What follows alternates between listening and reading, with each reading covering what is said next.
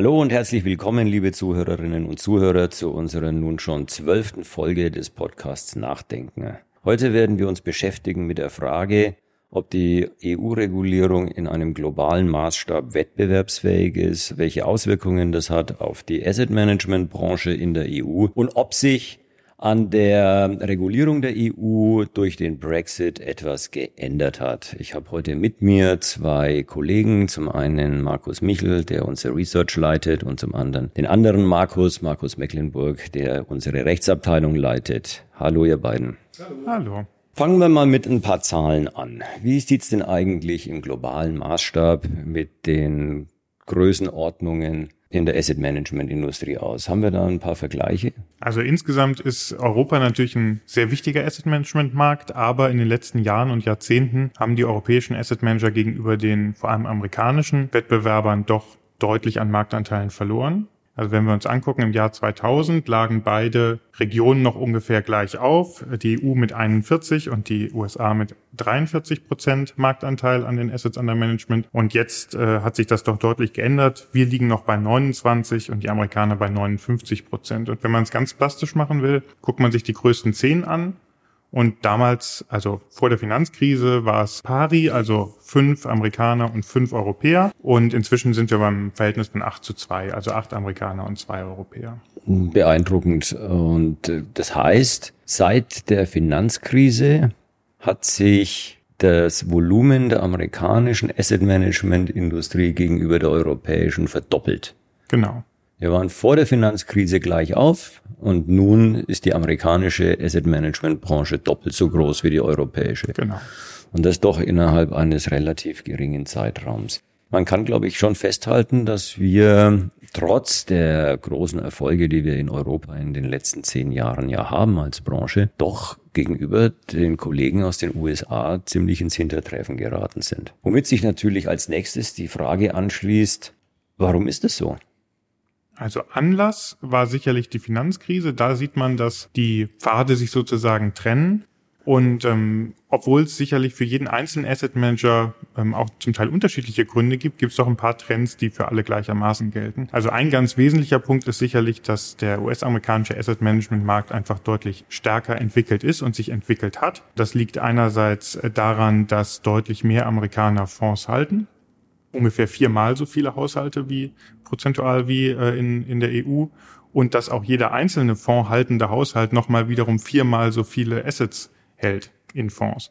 Das ist natürlich eine sehr starke Durchdringung und das führt dazu, dass es entsprechende Skaleneffekte dann eben auch für die amerikanischen Asset Manager gibt, also relativ geringere Kosten und, und damit höhere Erträge das ein ganz wesentlicher Grund dafür ist natürlich, dass äh, anders äh, oder anders als in vielen europäischen Ländern es ein Umfeld gibt, das gerade in der betrieblichen Altersvorsorgung sehr stark die Voranlage fördert. Also Employer-Sponsored Retirement Plans, also 401k. 401k äh, Schemes sind eben sehr stark verbreitet und eben für viele Privatanleger auch das Tor zur Fondsanlage. 401k bezieht sich auf einen Paragraphen im amerikanischen Einkommensteuergesetz. Wir reden also jetzt wieder einmal über Regulierung. Sind die Amerikaner einfach besser reguliert als wir?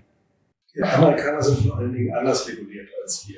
Ich denke, das ist ein Thema, was von der Philosophie bestimmt ist, die hinter der Regulierung steht. Und ich glaube, da haben wir einen ganz grundsätzlichen Unterschied zwischen dem US-Ansatz und dem innerhalb der EU. In den USA ist standardmäßig die Wettbewerbsfähigkeit der lokalen Wirtschaft ein entscheidendes Kriterium für die Regulierung. Das kennen wir in Europa so nicht. Nehmen wir das Beispiel der Finanzmarktregulierung. Das unterliegt zwei Regulierungszielen in der EU. Das ist der Verbraucherschutz und das ist die Systemstabilität. Wettbewerbsfähigkeit gibt es auch in der EU, aber in der Vergangenheit war das in erster Linie ein Thema der Wettbewerbsfähigkeit innerhalb der EU. Der globale Aspekt war weitestgehend ausgespart. In den USA hat man diesen globalen Aspekt mit höchstem Segen sogar. Der vorige US-Präsident Trump hat in einer Executive Order festgelegt, dass die Wettbewerbsfähigkeit bei der Regulierung immer berücksichtigt werden muss. Jetzt haben wir zwar eine neue Regierung, aber an dieser Prämisse hat sich nichts geändert. Da ist natürlich der große Unterschied zur EU. In der EU gibt es zwei Regulierungsziele, Verbraucherschutz und Systemsicherheit, Stabilität des Finanzmarktes also. Und die Amerikaner und wahrscheinlich auch andere Rechtsräume haben also drei Regulierungsziele. Man hat ohnehin den Eindruck, als würde seit der Finanzkrise die EU-Regulierung sich immer nur um sich selbst drehen. So eine regulatorische Nabelschau ohne globale Perspektive. Schaut denn die EU auch mal, was links und rechts in anderen Teilen der Welt passiert? Gibt es Überlegungen innerhalb der EU zur Wettbewerbsfähigkeit der europäischen Finanzindustrie? Es geht ja nicht nur um Asset Manager, es geht ja auch um Banken und Versicherungen und so weiter. Mein Eindruck ist, es dreht sich immer nur um äh, Systemresilienz und um Verbraucherschutz und man genügt sich vor allem selbst. Und man legt immer nur noch eins drauf und noch eins drauf und die Regulierung wird immer dichter und immer belastender und man kommt jetzt in einen so technischen Bereich, dass man langsam den Überblick verliert. Am Anfang, gleich nach der Finanzkrise, ging es noch um große politische Entscheidungen. Da kam dann so etwas wie höhere Eigenkapitalanforderungen. Oder in unserem Bereich die AIFM-Richtlinie, die ja damals als Hedgefonds Private Equity-Richtlinie kursierte. Und da ging es wirklich um die großen politischen Themen. Heute eigentlich nur noch technisches Klein-Klein, aber dafür in einem unglaublichen Umfang. Das merkt man sehr deutlich. Ich denke, die EU-Regulierung zeichnet sich dadurch aus, dass sie häufig effektiv, aber selten effizient ist. Nehmen wir ein Beispiel bei Reportingpflichten. Aufsichtliches Reporting ist wichtig, damit die Aufsicht weiß, was sich für Risiken möglicherweise im Markt äh, entwickeln. Davon haben wir jede Menge in unserer Branche. Wenn also zum Beispiel neben fünf Reportingpflichten eine sechste einen marginalen Mehrwert in Bezug auf die Systemsicherheit äh, verspricht, ist es ziemlich wahrscheinlich, dass sie eingeführt werden wird. Trotz Impact Assessments, die eigentlich verhindern sollen, dass unnötige Regulierung unterbleibt. Der Trend geht bisher dahin, dass man sagt, viel hilft viel, wie auch zum Beispiel im Bereich der Anlegerinformationen, nicht wahr? Privatanleger gilt es, mit möglichst vielen Informationen zu überschütten. Das verlangt die Regulierung bis hin zu dem Grad, wo der Anleger entnervt, den, den Papierberg einfach nur zur Seite. Ja, wie zum Beispiel bei der MIFID-Einführung, MIFID 2. Ich kenne niemanden, der diese Anlegerinformationen gelesen hat. Ich auch nicht. Ja, ich habe sie mal einmal gelesen, weil ich wissen wollte, wie das, woran wir acht Jahre gearbeitet haben, dann am Ende aussieht. Aber ansonsten hätte ich mir das auch nicht angesehen. Ja, also es ist Verbraucherschutz, um den der Verbraucher nie gebeten hat. Also diese Art von Schutz ist für den Verbraucher eher eine Last und für uns als Branche ist es ohnehin eine Last, weil natürlich damit unglaublich viele Kosten entstehen und Ressourcen gebunden werden, die uns an anderer Stelle fehlen. Jetzt hatten wir ja zeitweise die Hoffnung, dass durch das Brexit-Referendum und den Austritt der Briten aus der EU ein Konkurrent innerhalb Europas entsteht, der die EU-Kommission und das EU-Parlament und auch die Mitgliedstaaten in ein gewisses Wettbewerbsverhältnis in Sachen Regulierung bringen wird und dass sich deswegen vielleicht dieser Ansatz, den du beschrieben hast, als viel hilft viel, ändert. Immerhin wollten die Engländer ja austreten, um einiges besser zu machen als die EU. Was ist daraus eigentlich geworden? Ja, die Situation ist natürlich beispiellos. Sowas hatten wir noch nicht, dass ein bisheriger Mitstreiter in der EU plötzlich zum Wettbewerber wird. Und man merkt schon, dass es ein bisschen dauert, bis sich die Verhältnisse so zurecht äh, rücken.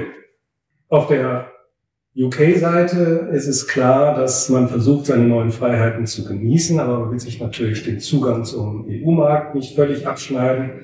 Auf der EU-Seite will man natürlich auch weiterhin Partner äh, von England bleiben aber man kann den Brexit nicht ignorieren. Das treibt manchmal seltsame Blüten, zuletzt beispielsweise bei der Verlängerung der Äquivalenzeinstufung englischer Clearinghäuser zu europäischen Häusern für weitere drei Jahre. Das zeigt, man weiß eigentlich noch nicht so recht, in welche Richtung man geht. Aber es ist schon interessant zu sehen, wie die für uns zentralen Regulierungsbereiche jetzt anfangen, hier sich zu positionieren. Und nach unserer Wahrnehmung zeichnet sich eine Art Mittelweg ab und will tatsächlich keine fundamentalen Änderungen erreichen. Also der Vorschlag der EU-Kommission für einen, Eine AIFM-Richtlinie 2 geht zum Beispiel im Bereich der Auslagerung, für uns ja ein sehr wichtiges Thema, vorsichtig an die Sache ran. Ja, das ist ja interessant. Also wir lagern ja Portfolio-Management und Risikomanagement aus innerhalb Deutschlands, innerhalb der EU und wenn es jetzt nach London geht, äh, außerhalb der EU, also in einen Drittstaat, wie auch schon nach Japan oder nach Amerika. In welchem Umfang lagern wir eigentlich diese Funktionen aus? Also angefangen, das Vereinigte Königreich ist der mit Abstand größte Managementstandort in Europa. Um eins vorab zu sagen, etwa vier Billionen Euro Assets under Management nur in Fonds. Das sind 27 Prozent Marktanteil innerhalb Europas, jetzt in geografischen Grenzen. Gut ist Deutschland. Das, das ist das Wir sind mit 27 Prozent Marktanteil der größte Fondsmarkt in Europa. Beim Absatz ja, genau umgekehrt ist es dann eben bei der beim tatsächlichen Portfolio Management. Da sind dann die Engländer mit 27 Prozent Genau. Und bei uns Weil in London weniger. eben auch Genau. Kapital gemanagt wird aus Deutschland zum, Zum Beispiel, Beispiel aber natürlich auch aus Frankreich und anderen Ländern. Genau. Und was jetzt die Auslagerung konkret der in Deutschland tätigen Asset Manager angeht, da muss man ein bisschen unterscheiden zwischen Publikums- und Spezialfonds. Bei den Publikumsfonds sind wir sicherlich über 10 Prozent der Assets under Management, die formal in, in London gemanagt werden, weil da auch die ETFs reinspielen. Wir haben Ah, keine ja. ganz genauen Zahlen, aber es ist sehr häufig, dass eben von internen Konzerngesellschaften in Großbritannien das Management für die ETFs stattfindet. Deswegen sind wir da sicherlich über 10 Prozent, haben aber keine genauen Zahlen. Und bei den Spezialfonds haben wir äh, in einer Umfrage etwa sieben Prozent ermittelt, die ähm, des Gesamtbestands, das von Deutschland nach UK ausgelagert wird. Und das sind dann eben auch überdurchschnittlich häufig externe Firmen, währenddessen bei den Publikumsfonds eben andere Konzerngesellschaften das typischerweise übernehmen. Wie viel wird ausgelagert nach Amerika? Bei den Publikumsfonds sind es etwa acht Prozent und bei den Spezialfonds vier. Also Also tatsächlich weniger als nach äh, England. genau. Ja, also man sieht, dass da beim Thema Auslagerung in der AIFM-Richtlinie ein ganz sensibles Thema angegangen wird.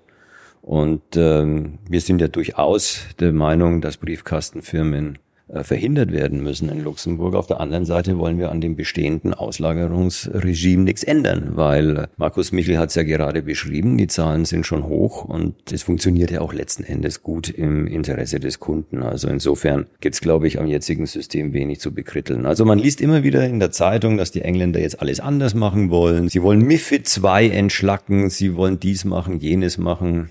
Kommt da tatsächlich was außer Ankündigungen? Das müssen die Engländer entscheiden, das kann ich nicht beurteilen. Aber die müssen sich natürlich wirklich überlegen, wie weit sie gehen können, wenn sie die engen Beziehungen zur Rest-EU nicht aufs Spiel setzen möchten. Aber, aber der Weg der Äquivalenz wird's auch nicht werden. Weil kurz nach dem Austritt der Engländer hieß es ja immer, wir werden ja weitgehend äquivalent bleiben, weil sie hätten doch gerne diese Äquivalenzentscheidungen sollen heißen, die Regulierung im Vereinigten Königreich ist gleichwertig mit der Regulierung in der EU und solange diese Gleichwertigkeit besteht, kann man auch wieder mit EU-Pass Geschäft machen. Also ohne EU-Pass Geschäft machen, aber wie mit einem EU-Pass Geschäft machen. Aber davon ist auch nichts mehr übrig. Also wir sind von der Äquivalenz weit entfernt, wir sind aber auch weit davon entfernt, dass es jetzt ein Race to the Bottom gibt, wo sich jeder mit geringerer und damit vermeintlich attraktiverer Regulierung positionieren will. Das sieht so aus und hinzu kommt, dass man gerade bei dem Thema Auslagerung, was wir ja gerade besprochen haben, bisher gar keine Äquivalenz notwendig ist. Also das europäische Fondsrecht verlangt keine Äquivalenz, sondern es verlangt einfach nur eine saubere Regulierung vor Ort und die Zusammenarbeit der beteiligten Aufsichtsbehörden. Das ist mit England sichergestellt und das bleibt auch sichergestellt und wir sehen möglicherweise jetzt keine ernsthafte Bestrebungen, das System vom Grund auf zu ändern. Von daher denken wir, dass der AFMD-Review an der Stelle keine massiven zusätzlichen Hürden einbauen wird.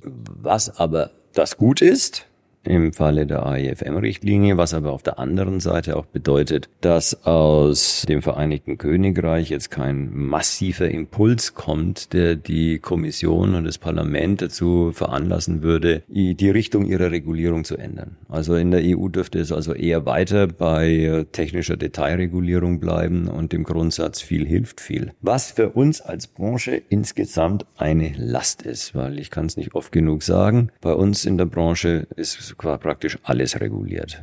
Bei uns ist das Produkt reguliert, bei uns ist der Produzent reguliert Und bei uns ist sogar der Kunde reguliert, wenn es sich um institutionelle Kunden handelt. Das gibt's in anderen Branchen so nicht. Deswegen ist bei uns Regulierung immer im Mittelpunkt immer Kern des Geschäftes, Kern des Produktes, Kern des Vertriebs des Produktes und nicht nur Beiwerk mit Rahmenbedingungen, die man lästigerweise einhalten muss. Und deswegen spielt es auch eine große Rolle, dass die EU eine wettbewerbsfähige Regulierung hat. Und wie wir am Anfang gesehen haben, wird der Abstand zu den USA immer größer. Wenn wir uns anschauen, wie es bei den Banken aussieht, da ist das Bild durchaus ähnlich. Und die EU-Kommission muss sich langsam fragen, ob der Regulierungsansatz noch richtig ist ob sie nicht endlich mal mit dieser regulatorischen Nabelschau aufhören sollte und über die Grenzen blicken sollte, um zu sehen, wie in anderen Kontinenten reguliert wird, um in der EU ein System zu etablieren, das für die europäischen Asset Manager,